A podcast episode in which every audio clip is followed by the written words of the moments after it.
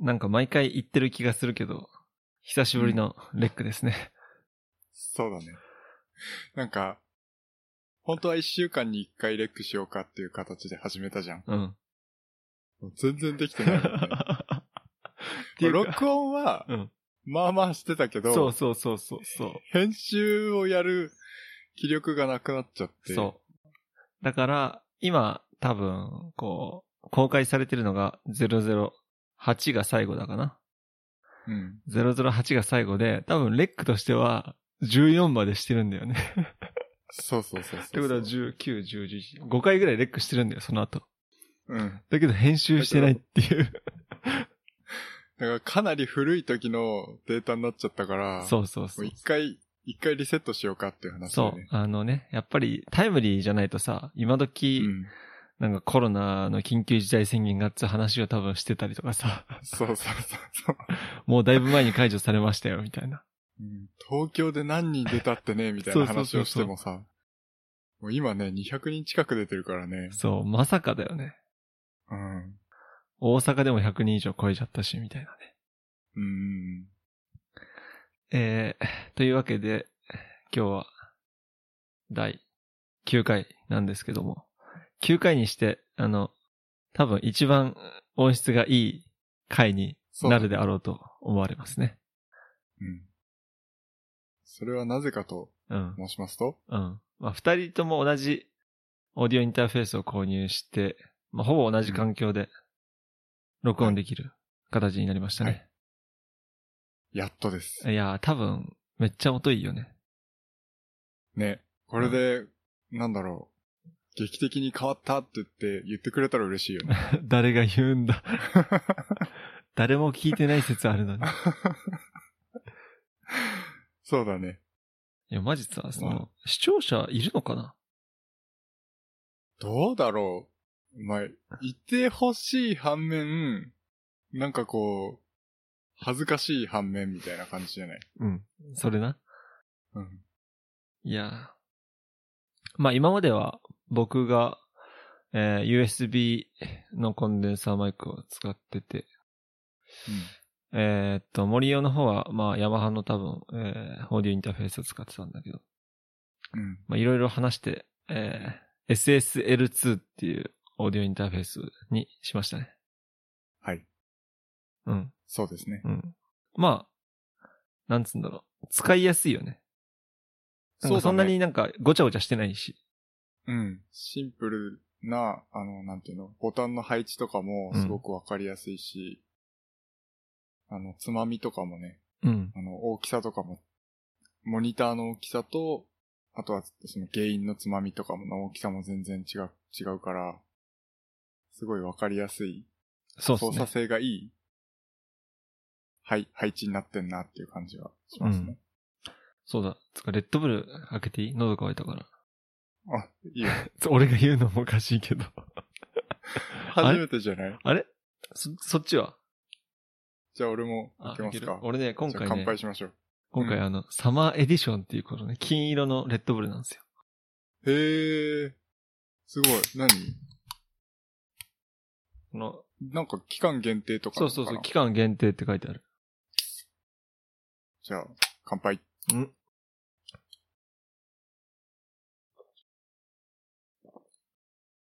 うまっ。美味しいですね。どういう、どういう味なんかね、柑橘系のフルーツの味がする。へえ。洋梨パッションフルーツフレーバーって書いてある。うーん。なるほど。いいな、俺もちょっとああ今度飲んでみようまっ。まあ、それで、最初 SSL2 のお話をしようかなと思ったんですけど。なんか、はいオーディオインターフェース買おうと思ったら、う。なんかすげえコロナの影響なのか、品薄でさ、うんそうだね。なんかアマゾンとかでも、だいぶ入らない感じだったけど、うん。これなんか、2、3週間、あ、その先週ぐらいに、 アマゾンで買えるよって言われて、うん俺は買ったんだけど、うん。他のとこで買おうとしたら、その、8月納品って書いてあって、ああ。そっちキャンセルしたんだけどね。うん。だいぶあれだね。うん納期かかるね。うん。まあ SSL2 の決め手は何なんですか俺よくわかんないですけど。 まあ、いろんなオーディオインターフェースを調べたわけですよ。うん。まあ調べたって言っても買って調べたわけじゃなくてもちろん。うんあ。のー YouTube 見たりとか、ブログ読んだりとか、あのーいろんな調べ、いろんな情報をもとに、ちょっと SSL2 にたどり着いたんだけど、まあ、要は、音質がある程度良くて、かつ、なんていうのかな。余計な機能があんまりついてなくて、あのーなんていうの我々、自分の声とかしか録音しないじゃないですか。そうだね。なんか、ギターとかうん、ベースとか、そういう、なんていうの、楽器類を繋いで録音するっていうのに、もう対応してるオーディオインターフェースってすごく多いんだよね。うん。でそうなると、なんかいろんな余計、余計って言ったらあれだけど、そのギターとかベースとかを録音するときにあったら便利な機能みたいなのが、すごいたくさんついてるようなオンオーディオインターフェースとかもあるんだけど、そういうのとかもなるべく、まあ、む無駄になっちゃう機能みたいなのはなるべく少ないものにしたかったのと、で、まあ値段的に、まあこのぐらいだったら買えるかなっていうぐらいの値段だったっていうのと、まあその辺のバランスをいろいろ考えたときに、あのーまあ、結構長いこと音楽関係のこと、いろいろやってた人が使ったレビューみたいなのを見て、あの、いろんなオーディオインターフェース使ってきたけど、なかなか SSL2 いいよっていうレビューを見て、あ、じゃあこれにしようかなっていう感じだったんだけど、うんうん。なんか、俺もいろいろ記事見たけど、口コミは結構良さそうだったよね。うん。まあ、この価格帯だったら一番良さそうな感じだったね。いろんな人の、その評価を見るそうと。だね。なるほどね。はい。まあそういった感じでこの SSL2 にたどり着きましたね。はい。まああの、使ってみてですね。これから1年か数年間。そうだね。うん。まあ今回まだ初めてだし、まあ、うん編集して2人の音合わせてみないと実際音がいいのかとかも正直わかんないしね。うん。だから、あのー今までは、なんか音が違うか、二人の声が全然音違かったかもしれないけど、今回ので、まあ、だいぶほぼそうだね。同じようなお音質というか、うん同じような録音環境になったから、同じ声、声というかね、音質でうんうんうんうん。聞けるようになったんじゃないかなっていおう感届じけすできるようにね。はい。大変よかった。まあ、高かったけど、高かったって言っても多分、 その、オーディオインターフェースの中では、うんまあ、安い方なんごだめよん、あのね、多ね、分。オーディオインターフェース界隈のこの、 あの、なんつうんだろう、この、大体の値段がわか、相場がわかんないんだけど、うん。これ安い方らしいよね。帝国オーディオインターフェースらしいんだ。いや、びっくりしたよ。調べれば調べるほどやっぱりさ、高いのどんどん出てくるからね。へもう、同じようなコンパクトなタイプのオーオーディオインターフェースでももう10万円前後のものもああるしー、、マジか。それ、それらに比べたらかなり安いうん。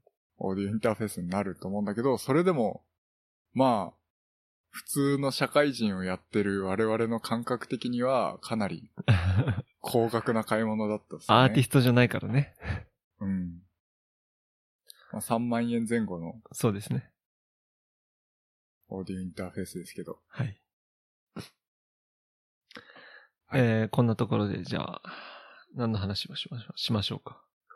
Vlog カムの話しようか。そうだね。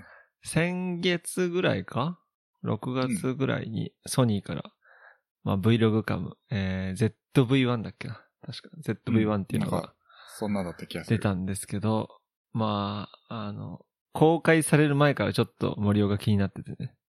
うん。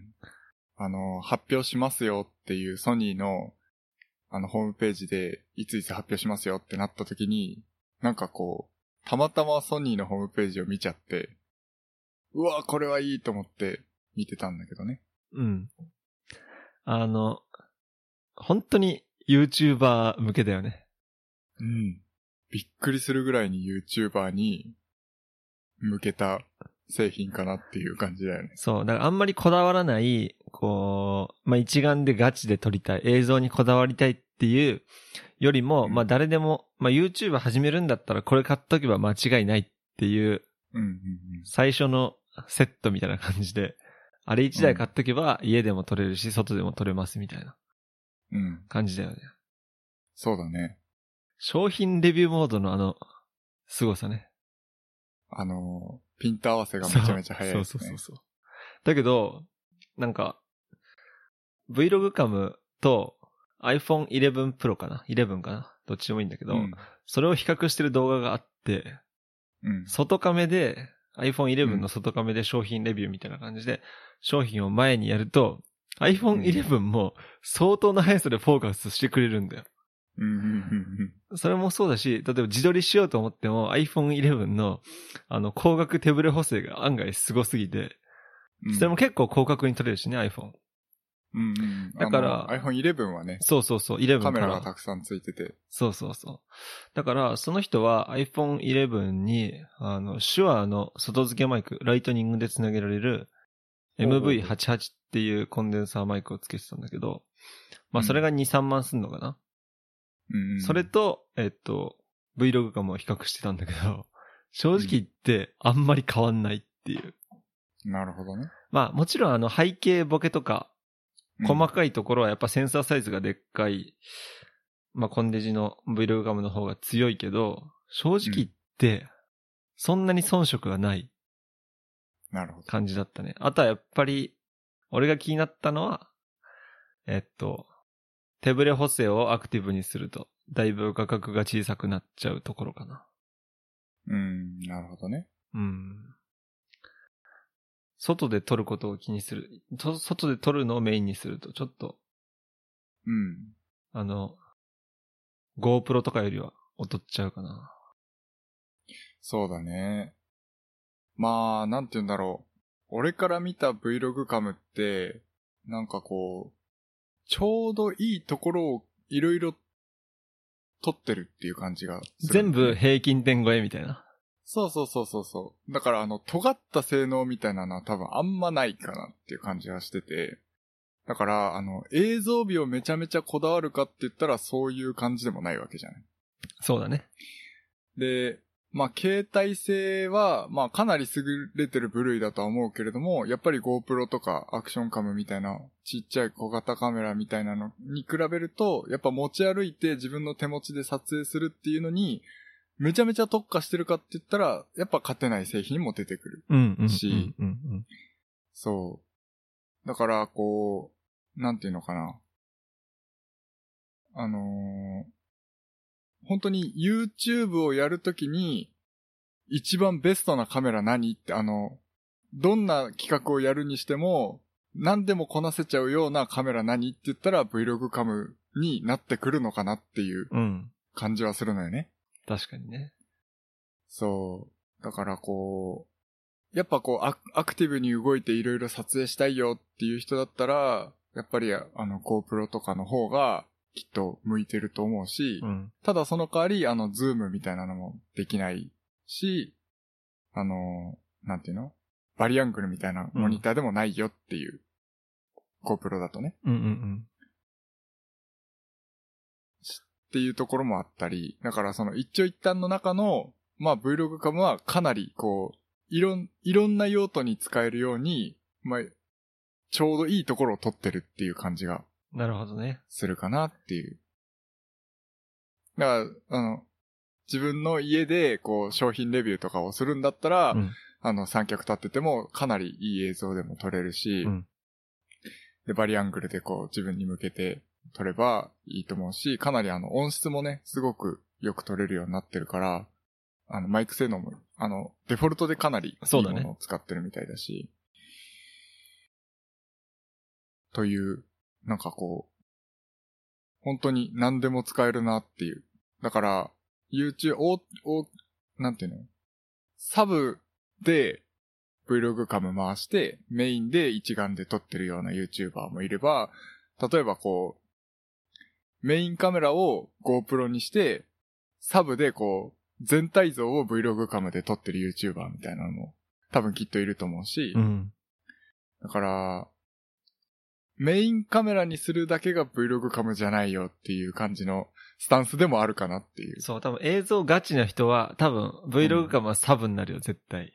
うん、そうだと思う。サブ機になっちゃうかなって気がする。だから手元撮影に使ったりとかもできるだろうし。うん。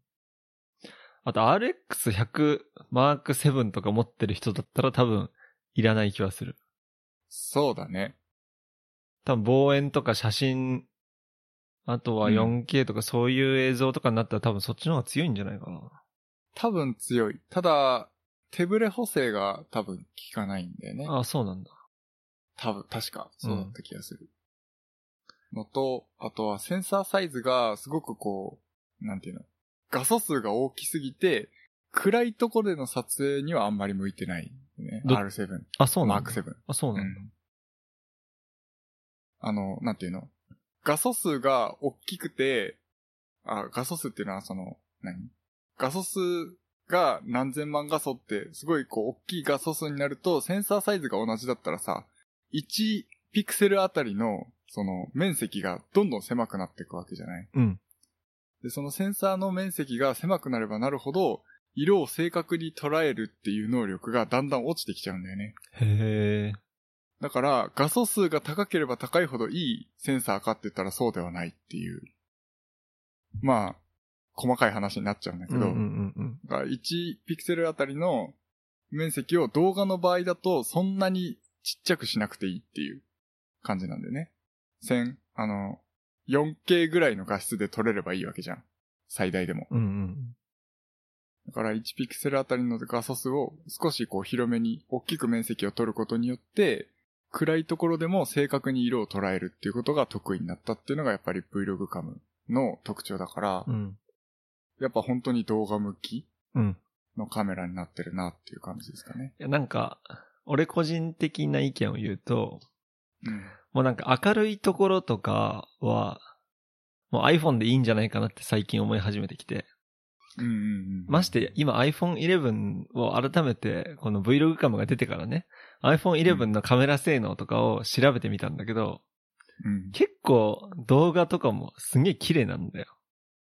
うん。このフロントカメラでもそうだねと。思う。うん。だから、こう、自分撮りするときも結構手ブレ補正も効くし、うん。まあ自分撮りでそんなに画質とか背景ボケを気にしなかったら、うん。全然俺は iPhone でいいと思うんだけど、iPhone の欠点って、やっぱマイクと暗闇だと思うのね。はいはい。だからやっぱマイクをまあ外付けで例えば iPhone はどうにかして、やっぱうん。暗いところの写真はどうしても多分 iPhone は脆弱じゃん。だかうん。そうだね。ら暗い夜景の写真とか夜の写真とか動画を撮りたいってなると、やっぱりそういうのに強いカメラがいいなって思うんだけど、うんうんうん。それに Vlog カムとか RX100M7 とかを。それよ、まあ、よ夜間とかだったら違うのかな。うん。そうか、夜間もそんな強くねえのかな。どうなんだろう取り比べたことがないから、あんまりよくわからんけど。まあ、し夜景撮るとかになったら結局使えるんだと思うんだけどね。三脚立てれば、うんコンデジでも。そうだろうね。だから、なんて言うんだろう、こう、夜、暗いところで撮影をするときに、まあ使えるカメラが欲しいんだったら、やっぱりセンサーサイズは大きければ大きい方が夜には強いし、うんうんうん。そう。逆に、その、暗いところで、あの、ライティングができるんだったら、あの、いいカメラを買うよりも、ライティングにお金をかけた 方が綺麗な映像が撮れるわけでなするよ。ほどね。照明ねそうそうそうそう。だから、外でも使える照明をしっかり焚くっていうことの方が、いい映像を撮りたいんだったら大事になってくるし、確かに。で逆にそのサバイバル的な、その照明ができないようなところで撮影するんだったら、うんあの、センサーサイズが大きい方がいいに越したことはないんだけど、ただそのサバイバル系って基本その大きいカメラとか、おその衝撃に弱いカメラをあんまり持てないよっていう場合もあるから、うんもう何とも言えないよね。これがいいっていう正解は、うんその YouTuber の撮りたい映像によってうんうん。決まるかなっていう感じですかそうだね。だから俺も夜景を撮りたいって思ったら、うんやっぱり iPhone じゃ無理あるし、うんうんうん、この iPhone 11とかのナイトモードも正直言ってあんまりって感じだから、うん。ってなるとやっぱり、なんか、いいカメラ欲しいなとは思うな。うんうんだから明るいとこだったら、なんか全然 iPhone で十分かなって思い始めてきた。それは、うん、そうだと思う。あのーまあ、写真の話になっちゃうんだけど、うん。すごいこう、カメラマンで俺がすごい好きな YouTuber の人がいて、その人が話してた、その iPhone で良くないっていう質問に対する答えで、あの、結局写真って何のために撮るかって言ったら、基本的には、あの、記録っていう要素が一番大きいんだよっていう話をされてたんだよね。うん。で、その、記録っていうと、すごくあれなんだけど、あの、人間の目ってすごく優秀じゃないですか。っ確かに。ていう言うとわかるかなあの、暗いところでも、やっぱりある程度のものはしっかり見えちゃうし、で、あの、人間がこう、見た絵を、なるべくそのまま記録に残したいよって言った時に、iPhone で撮った映像よりも、その一眼レフとかで撮った映像の方が、より綺麗に人間の目にに映ったものをそのまんま残すことができるようんうん、うん。だから、あの、iPhone で良くないっていうのもあるんだけど、やっぱり一眼レフに、により、こう、人間の目で見た状態に近い記録としてのいい記録を残したいから、一眼レフで撮るんだっていう話をしてたんだよね。なるほどね。うん。あ特に、その夜景とかって、やっぱり iPhone で撮るよりも一眼レフで撮った方が、人間の目で見た、その感動をより正確に伝えることができるか確ら、かに。近いよね。うん。だからやっぱりいいカメラって欲しくなっちゃうんだろうなっていううん。ところですかね。そうっすね。まあいいとは思うんだけどな、Vlog カム。うん。欲しいっちゃ欲しいけど、いらないっちゃいらないんだよな。まあ、一番、そのなんていうの、購入をさだ妨げてる理由 うは、ん。値段だよね。それな。まあもうちょっと安ければなー全部込み込みでって感じだよ10ね万だからな。うん。だけど YouTuber とか、結構、お手頃とか言ってるから、はぁって思っちゃうんだ けど。いや、お手頃だよ。 10万、あまあお手頃価格か10万って。これだけの性能がありながらにして、うん10万円はまあ、お手頃だと思う。マジか。うん。いや、結構悩んだんだよね、買おうか。 なんかさ、俺も、うーん、なんつうんだろうな、どっか行った時とか、うん。やっぱり iPhone じゃ、あの、心強くないっていうか、なんつうの。iPhone じゃダメなところあるし、写真撮るにしても。うん。やっぱりもうちょい綺麗に写したいってなったら、それなりのカメラが欲しいけど、あの、う一眼は持ち歩きたくないっていう主義だから、あ、そうなんだ。だって一眼邪魔だし気使っちゃうじゃん。そうだね。ね。まあ、旅行にはあんまり向いてないかもしんないよね、一眼レフは。う。そうだね。まあ好きな人はいいんだけど、っうん。ていう感じですかね。なんか大変いい商品だと思うん。う。なんか欲しい、なんか消費者の心をくすぐるよね。そうだね。いやだから、今、その何、こう、一眼もコンデジも持ってない状態で、あのーどちらかというと、写真よりも動画を撮る方がメインで使いたいなら Vlog カムの方がいいかなっていう気がするしうんうんうん、うんうんむしろ、全然買っちゃっていいんじゃないかなって。あのーサブカメラとしても使えるから、これから例えばガチで一眼レフ買っていい映像撮りたいってなったとしても、うん。あの、使い道はめちゃめちゃあると思うから、まあ、買っちゃってもいいんじゃないかなっていう気うはんするけどね。なるほどね。うん。 ちょっと財布と相談ですよ。そうだね。まあ、オーディオインターフェース買ったばっかりだし。こいつな。 そう。期待してるから SSL2 には。そうだね。はい。えー、続いて。いいよ、なんかあるじゃあ、まあ、テック系の話じゃないんだけど、おう7月の1日から、うん。レジ袋を有料化したじゃないですか。全然関係ない話来たね。うん。 その話をしようかなと思ああ、うんだけ俺ど。は、それはね、俺も話したいことある。あ、そう。うん。じゃあいいよ、そう、ちょっとさ話してみて俺が話すの先に。 いいのまず、うん。いや、うん俺は、こう、店員さんが、あの、袋入れますかって聞くのがすげえ無駄な気がして、あー、なるほあど。のね、もう、言わなかったら入れなくていいんだよ、俺は。あー、なるほどうね。ん、俺、基本的にエコバッグ持ってるし、うん毎回、、あの、袋に、袋、有料の袋はご利用ですかって聞くんだけど、うんいりませんって毎回言ってるんだけど、なんか、あの、言うのも手間だし、店員さんが。うんうんそれがワンクッション増えるじゃん。レジでのコミュニケーションが。うん。うん。だから、俺は、いるときはいる欲しいって言うし、お客さん側はね。うん。だから、いらないときは何も言わないから、基本的に、そのままこう渡してほしいんだけど、毎回聞いてくれるのがすごい申し訳ないし、時間の無駄だから、もう全国統一で、あの、袋欲しいときは客側から言ってくださいっていうルールにしてほしい。うんうんなんかなるほさど、ねクレーマーとかがさ、袋入れなかったらさ、袋ご利用ですかって言わなかっただろって多分言う人がいるから、うん。うん。こう、親切な心で聞いてくれるんだと思うんで、店員さんは。有料の、有料の袋ご利用ですかって。そうだよね。そう。だけど、そのコミュニケーション、1日10回やったら、3秒かける10で30秒ぐらいのロスになるとかいろいろ考えちゃうと、あとはそのなる聞き間違いとかもあるしね。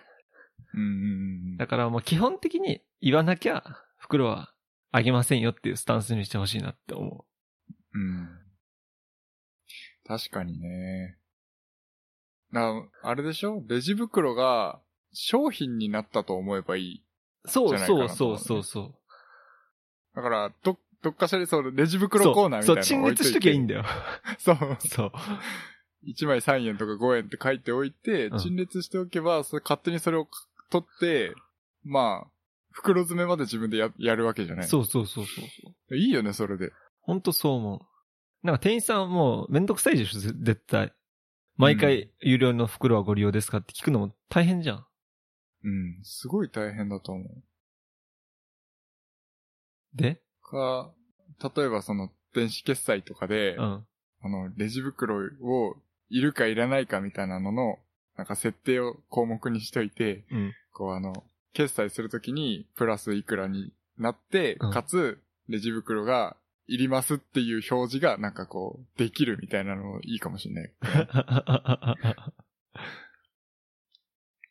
なるほどね。もともとデフォルトでいる設定にしとくみたいなね。そうそうそうそうそうそう。なるほどね。え、ちなみに買う派なの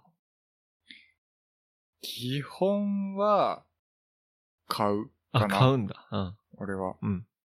だけど、わかる。あのね、ゴミ袋とか、家で生ゴミ入れたりするのに、うん。レジ袋は結構必要。何かと使うよね。何かと使う。あったら便利。うん。半分ぐらいは普通にゴミになっちゃうんだけど、は半分ぐらい使うのよ、俺。 うん、わかるわかる。そう、だから、基本もう買ってもいいかなっていう感じですかうんね。うんうんうん。俺、スーパーで自炊しているから、スーパーで買うときは、ほぼマイバッグ持って、持ってってるんだけどね。うんうんうん。まあ、コンビニだよね、大体。そう、コンビニ。コンビニだよ。なんかね、あの、手持ちで持てる量ってあんま買わないんだよな、俺。そんなガチで買うの。そうそうそう。だいたい、なんかこう、お店に行く回数を極力減らして、で、一気に買うタイプああ。なんだよね。そう、だから、あ、コーヒーちょっと飲みたいなと思って、コーヒーだけに買い、コーヒーだけを買いにコンビニに寄ることはあんましないかな。あ、そうなんだ。そうそうそうそうそう。え、じゃあ、例えば、差し入れのために、大量にアクエリ買っていくとか。とか、うん。あのー何もうお昼ご飯から、あの、コーヒーまで買うみたいな。ああ、もう1000円近く使っちゃうみたいな。そうそうそう、1000円前後ぐらいのうん買い物しかしないかな、コンビニで。なるほだからど。コンビニってか、お店で、に、例えばさ、その、車を駐車場に止めて、降りて、商品を選んで購入してっていう手間ってさ、結構大きくないうんまあわかるよ。うん。だから、あの、基本的にもう、ちゃんと買い物をするっていう気持ちで行きたい、ね。まあ無駄遣いしちゃうってことかな。うん。こう、そうそうそうそう数百円の買い物はしたくない感じなのね。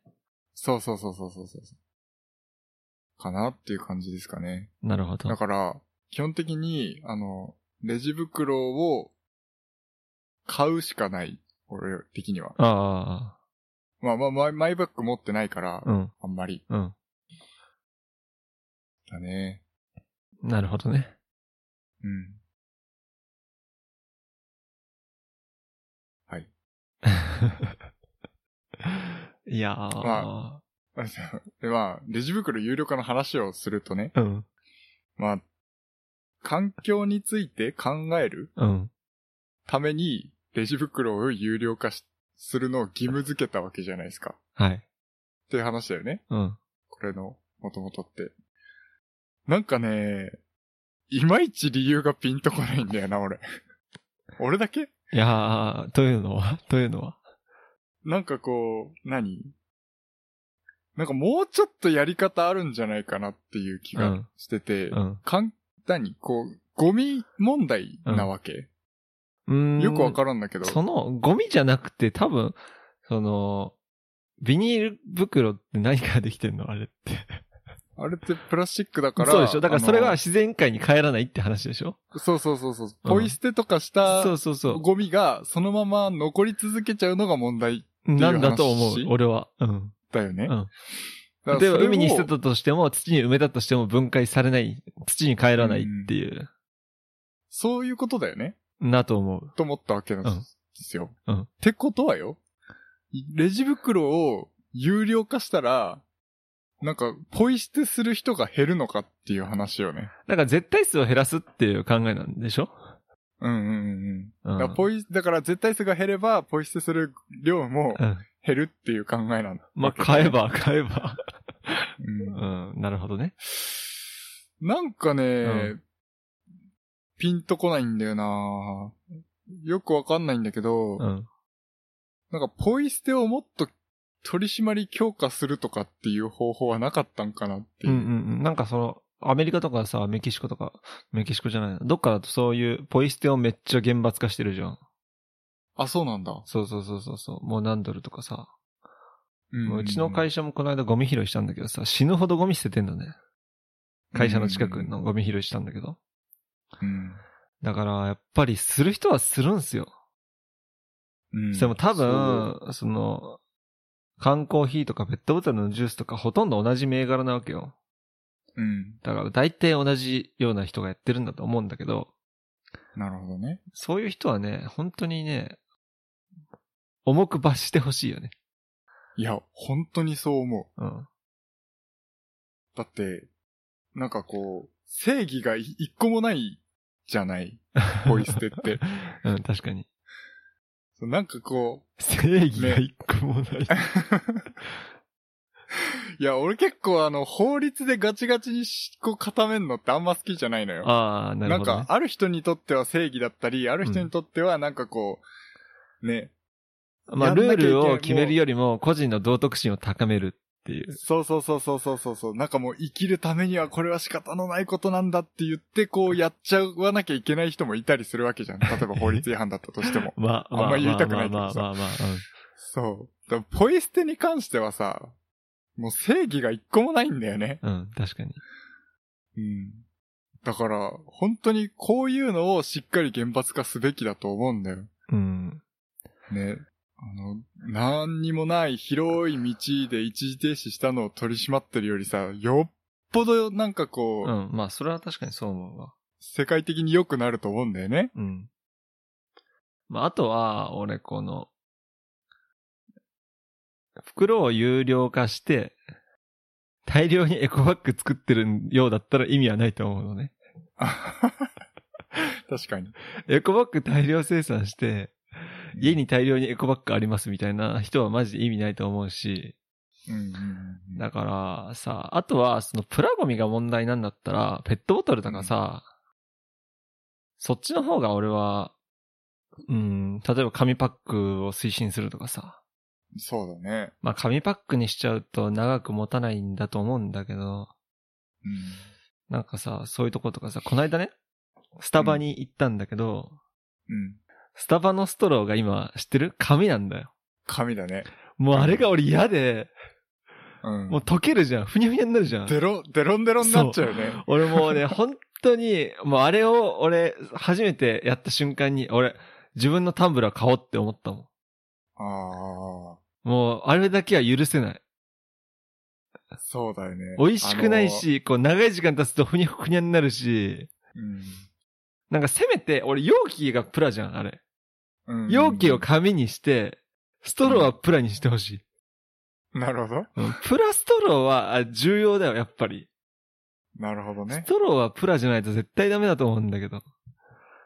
なんかあれさ、あの、亀の花に、プラストローが突き刺さった映像が、ツイッターでめちゃめちゃ拡散されちゃって、ああ、そうなんだ、知らない。そう、それを、なんかこう、見た、なんか、それが原因で、なんかプラスチックのストローじゃなくなった気がする。へえ。まあ確かにスタバとかああいう影響力のある会社は、まあわかるんだけど、いいことだと思うんだけど、だから俺この間、紙で来た時は、紙のストロー3個くらいもらって、ふにゃふにゃになったら交換 して。だってさ、アイスコーヒーとか車で飲もうと思ってさ、うん10分ぐらい経ってたらもうへなへなになってんだよ、あれ。うんうんうん、口のところが。それも口当たり悪いしさ。なるほどね。なんか俺、あれだけは許せないんだよね。そうだよね。だから俺なんも、かいい方法ないかね。自分のタンブラーを買おうって初めて思った。うんうんいや、自分のタンブラー買うのが一番いいんだろうけど、うん。なんかスタバってその行こうと思って行くというより、あったから行こうって思う。うん。そうそうそうじそゃう。俺もそう。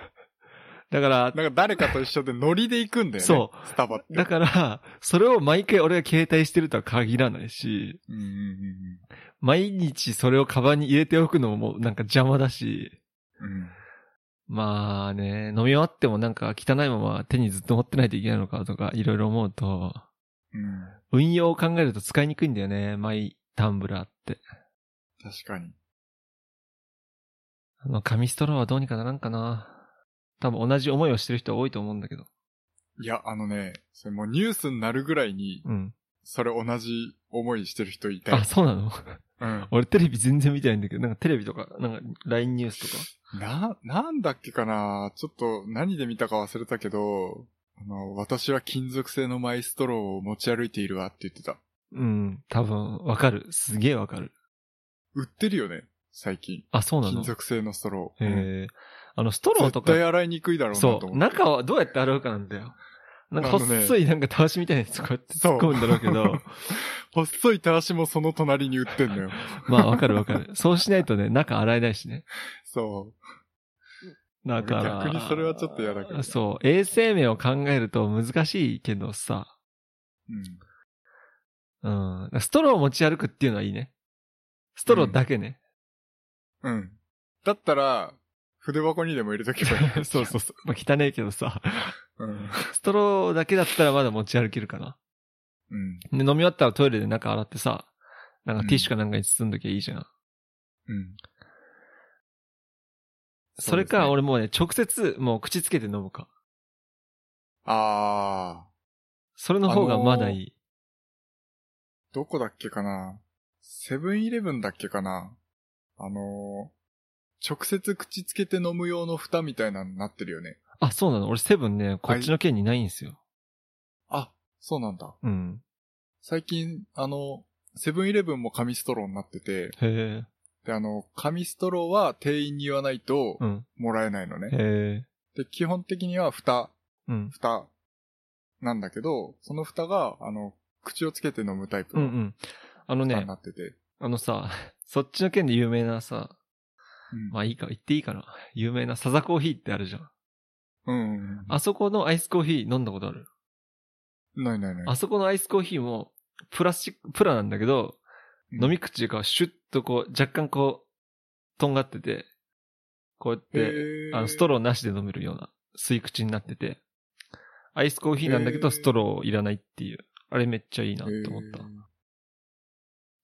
た。なるほどね。うん、だからね、それの方が俺まだいいかな。うん。いや、あの紙ストローだけは勘弁してほしいわ。はい。はい。まあ、難しい問題ですけどね。そうですね。はい。続いて。何の話する、は俺の話していいよそっちの話であのね、俺とうとう、あの、携帯をね、うん。うん大手キャリアの沼から抜け出したんですよ。え、もう変えたってこと変えたよ。あ、そうなんだ。う。ん。もうね、あの、いい加減、まあ、某大手3社の一つだったんですけど、うん。うーん、毎月携帯料金が本体のお金プラス通信料で約9000円とか、うん。そんぐらいだったんですよ。はい。だけど、ちょっと高いなってずっと思ってて、だけどめんどくさくて、こう、あの、その、格安に乗り換えてなかったんですけど、まあ、この間、ボーナスが入って、はいまあ、今使ってる iPhone X の残差を全部払ったんですよ。うんうんまあ、残り2万5千円ぐらいあったのかな。うん。つうか、この iPhone 10ね、ちょっと話変わるけど、高すぎなんだよ。そうだね。 iPhone 10の256ギガが、当時買った価格調べたら14万だからね。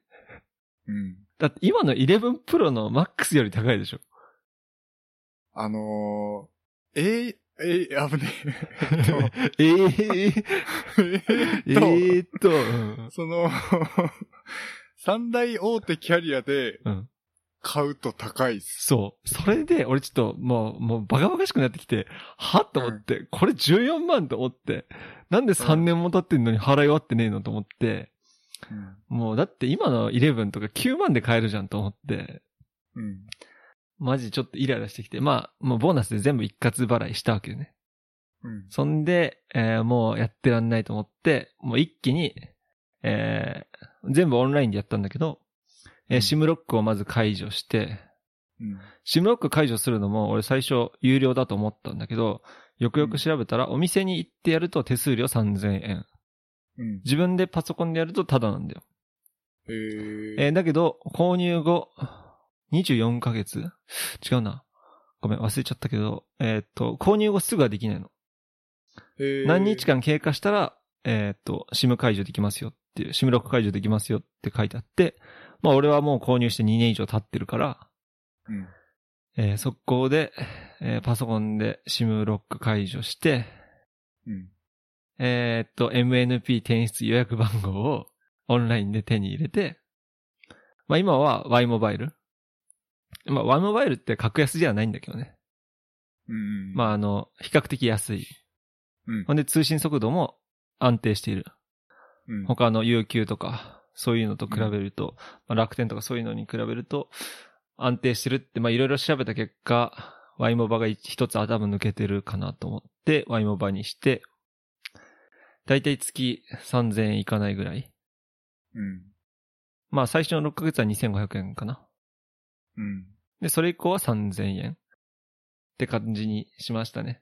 なんか、自分が今まで躊躇してたんだけど、実際やってみると超簡単で、 もっと早くやってればよかったなって思った。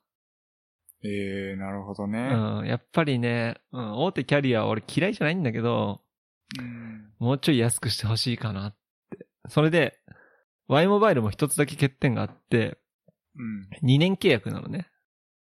はいはい。ほんで2年以降になると高くなるのね。うんだから、ワイモバイに入る人は2年経ったら大体乗り換えるの。なるほど。だから俺もワイモバイ2年経ったら、次は UQ とかにもう一回乗り換えて、うん。まあそこでまた2年経ったら他のとこ乗り換えるみたいな感じで、もう点々と格安を乗り換えていく感じになるかなって思うん。う。けどね、本当に SIM カード挿すだけだから、えーっと、ワイモバから届いた SIM を挿して終わり。なるほど。超簡単。そう。思った以上に、なるほどねああの、大手キャリアを抜けるのは簡単だったうん。かな。あとは俺、長期優待、長期めっちゃ契約したんだよ俺。中学、高校生からだから、もう約10年近く契約してたから、えっと、その解約金うん。違約金が、俺その更新時期じゃなかったのね、今回。うん。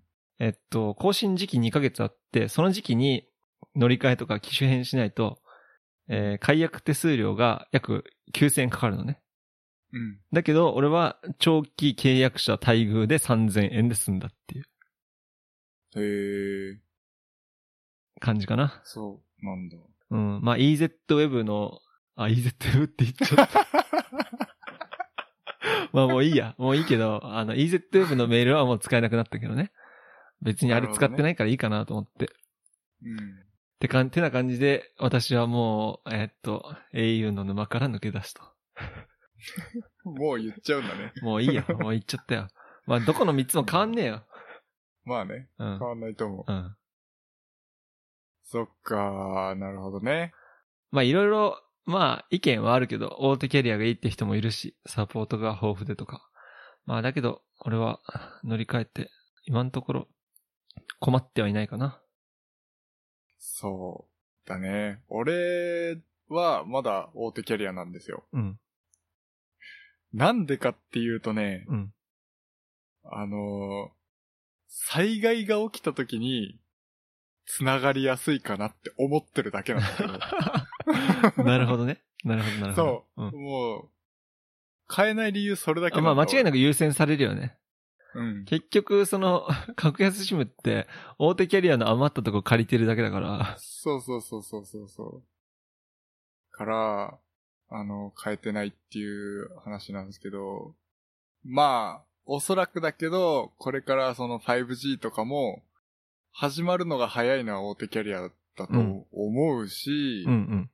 で、あの、格安シムがガンガン今伸びてるじゃないですか。はい。そしたら、大手キャリアもちょっと焦って少し安くするんじゃないかなってう思っんた。俺もそう思ってたんだけど、全然してこないなっていうの が、全然してこないよね。そう。なんか強気じゃん、めっちゃ。すごいよね。だから、なんつうの、俺もね、この格安が増えすぎると、大手は、格安、格安は、大手があっての格安じゃん。うん。その大手の契約者数がいなくなったら、うん。借りれなくなるわけだし、回線だってう。んうんうん大手あってだと思うから、あんまりその大手を卑下したくはないんだけど、さすがにいつまでお前強気な 姿勢を保ってんだよって思って、そうだようね。ん。まあ 5G も、まあスマホで運用するのは、まあまだ先かなと思って、まあ今の速度で別にそんな困ってないし、まあめっちゃ使えたら便利だろうけど、うん。い。 5G だってなんかめちゃめちゃ高いしね。今のところ。今の多分 au とか、あのドコモで最近始まったけど、確か高い。あ、そうなんうだ。ん。4G より多分少し高い。からうん、まあまだ地方に来るのは後の方だろうし、うん。って感じかな。なるほど。まあね、このね、Y モバのいいところは、電話も、うーんと、10分なら無料なんですよ。へえ。だから今まで俺、例えば、うん、スマホで美容室の電話とか病院の電話とかをするときって、俺かけ放題入ってないからかかかけた分だけお金取られてたのね。うんうんまあそれはなくなるのはすげえいいなって思うし、うん。うん。えー毎月何ギガまでだからな。通信も8ギガか7ギガまでうん。は、ちょうどいいしね。うん。確かさ、au ってさ、なんかほんとさ、20ギガか、その下3ギガとかじゃなかったっけなんかフラットであんだっけいや、確か、うん2ギガ、3ギガ、20ギガみたそいうだよな感ね、じ。そう。だから俺うんそれがすごくうざくて、うん俺前の7ギガがちょうどよかったんだよ。わかる。だけど、3ギガ、2ギガってちょっとなんか不安だなって思いで、あのうんい前20ギガの契約してたんだけど、正直20ギガは使わないし、そうだね。うん。だからといって2ギガ、3ギガは少ねえかなって思いで、なんだよこのクソなプランと思って。うん。うん。これ俺はあれだよ。フラットじゃないプランにしてる。ああ、じゃあもう3ギガか2ギガ固定で、それ以降だと、すげえ遅くなるってやつね。いや、あのーいくらでも使えるパンっあ、プランそうなのていうの。あのー使った分だけお金が取られるみたいな。へえ。だから2ギガまで使ったら、まあうん2ギガ分のお金取られて、うん3ギガ使ったら3ギガのお金みたいな。だかそれ上限はら上限はない。へえ。いくら使っても、だから10ギガ、20ギガ使っても、確か、あの、その分取られるみたいな感じよ。じゃあもうなるべく外で YouTube とか見ない感じ。あ、見ない見ない見ない。全然。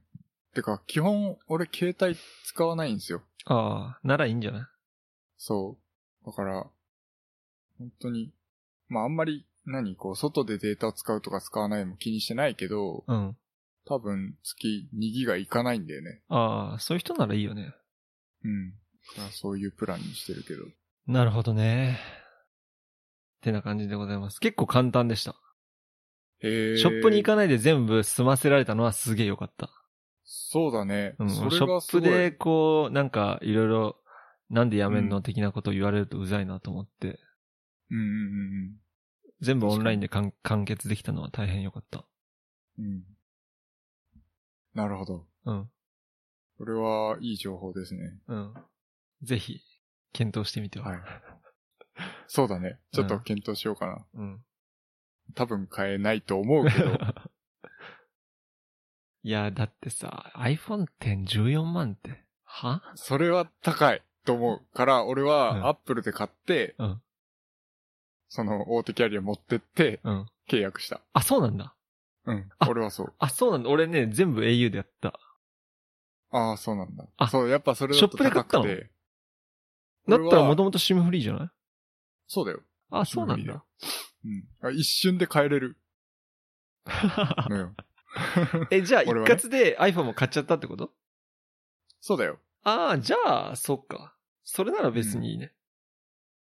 そう、だから、あのーやっぱ大手キャリアって、その、かえ変更するのをめんどくさすくさせてるんだよね、あれそう結だよ、構ね。マジでそうだよ。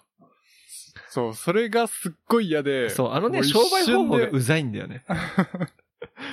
そう、だから一瞬で帰れますよっていうスタンスを持っておきたかったから、 強気な。ね そう、俺の方が強気でいたいわけよ。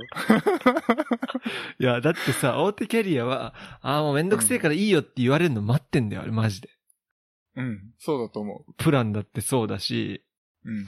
もう解約の時期とかも、もうめんどくさいじゃん、正直。うん。いやー。そうだ。ね。もうね、なるほどね。そう。こっちがマウント取っってたよね。マウント取ってたい から、マウント取ってたいから、あのー何あれさ、契約するときにさ、うん。確か、確かにあの、大手キャリアの方が、その機種代はすっごい高いん、すごいって言ってもまあ、10%ぐらい高いんだけど、10%、うん20%ぐらい高いんだけど、うん。あの、半額ぐらいキャッシュバックがあるんたんですよ。へーうんうんうん。僕が契約した時は、あのー、2年間使ったら、その時点で機種変更すれば、あの、半額あ、分。そうそうそう。だけど、それは、えっ、うと、ん機種返すんでしょそう。そう、で俺もそう言われた。だから俺絶そう対そうそうそうそう。 iPhone は返したくないなって、下取りしたくないたちの人間なのね。うんうんうん。だから、なんか、それは嫌だ。そうなんですよ。僕もそうで、うん。結局、あの、返さなきゃなんないんだったら、もうお金全額払うから、あの、買っちゃった方がいいと思ったし、うんあの、格安シムに乗り換える可能性も考慮して、うん。シムフリーの方が絶対いいよなと思って、そう。うん。あのー絶対だから au、au じゃねもういいよ、もういい え。よ。俺もバレちゃったよ。 俺も EZWeb っていうこのね、違うルートからバレたから ね。あの、au から、こう、逃したくない魂胆がすごい見え見えだったのがすごい悔しくて、うん。やっぱもうこれはマウント取るしかないと思 って、あの、アップルで買いました。っていうね。まあ、いつでも俺は解約できんだぞっていうこのね、そうそうそうそうそ姿勢を見せてるわけね。う。そうそうそうそう。あ、大事大事。こマっジちでも武器が欲しかったから、そね。うそう。だって多分、au、au って言っちゃったけど、あの、大手キャリア3つは、あの、まあ、なんつったらいいんだろう。あんまりこう、情報がわからない主婦層、まあ、おじさん、おばさん、あとうんはこの、高齢者とか、まうんあ、そういう人たちは正直、うーん、格安とか調べるのもめんどくさいし、こう、ずっと昔からそれ使ってるっていうのがあって、うん。まあそういう人たちが多分たくさん契約してるんだろうけど、よくよく調べるとやっぱりね、なんかおかしいもん。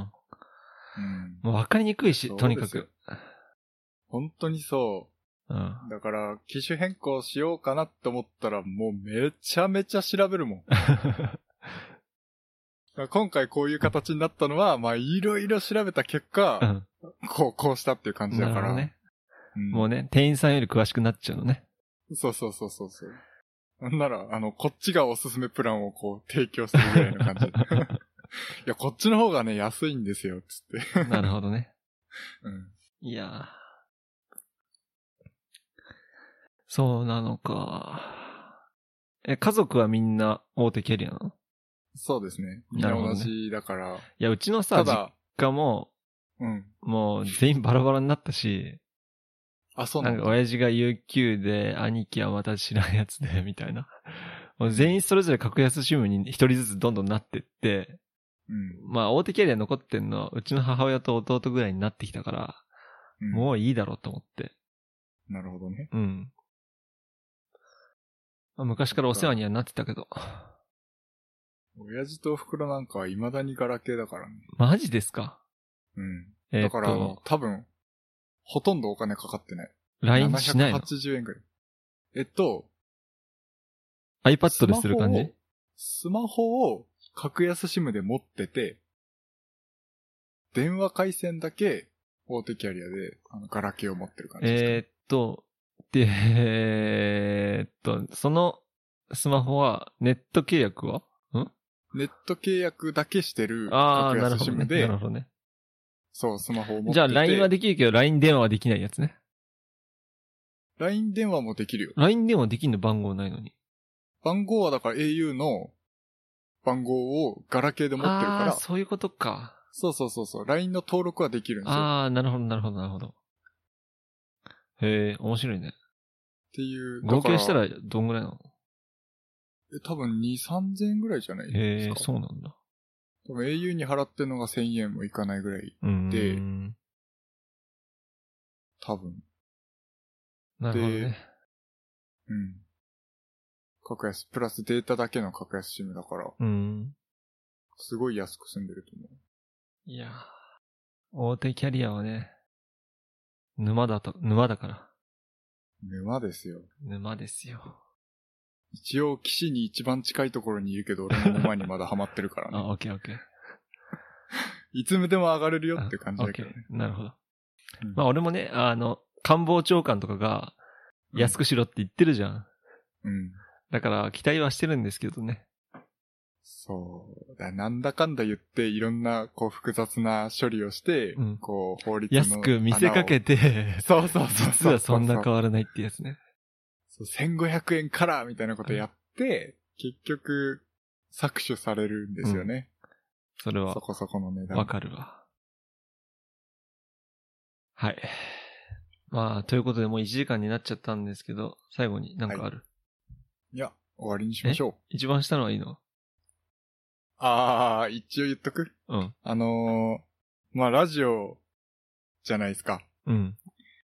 だから、お便り募集したいなと思って。おうおうおうあの ー、結構さ、ラジオとか聞いてると、いや普通の何本当のラジオね。うん電波で受信するタイプのラジオとか聞いてると、いろんな人からこう、お便りが届いて、それを読んでるじゃないですか。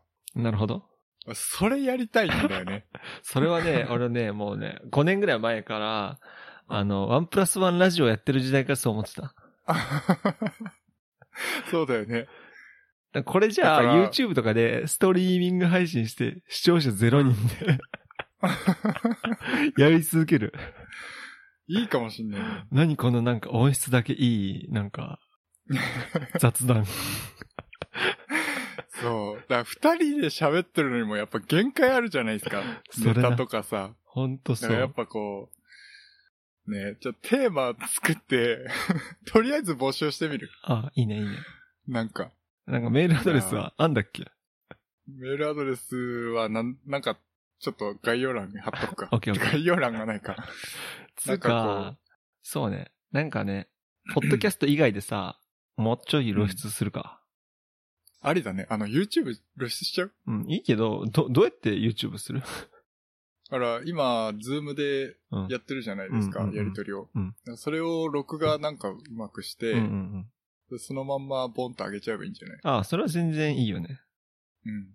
一番楽だよね。うん。それは楽だし、まあうん顔出してもいいし、出さなくてもいいし、ああ、ああ、そうね。うん。そう、動画に、するのがちょっと難しいんだよな、顔出ししないと。うん。まあいいか。これはちょっとおいおいそう、考えあとはましょう。ね、そう、ごめんね、スイッチが変えれば俺がゲーム実況したいんだけど。ああ、でゲーム実況だけどさ、どうやってすんのあのー、まあおいおい話しましょう。そっかうん、まあいいや、もう1時間だしね。そうだね。はい一回閉めてから。ということで。えーっと、今回のポッドキャストは、えー、1p- 1pk.jp スラッシュ、えー、おポッドキャストスラッシュ009で、はい。小ノートを公開しておりますので、そちらの方もよろしくお願いします。じゃあ、なん、なんでもいいので、こう、お便りはい。募集してますのおで、願いします。えー送ってください。はい。コメント欄とかでもね、使って送っていたどだけこのればとコ思メいンますト。欄あの、あれ、なんだっけ、小ノーあ ト。あ、オッケー。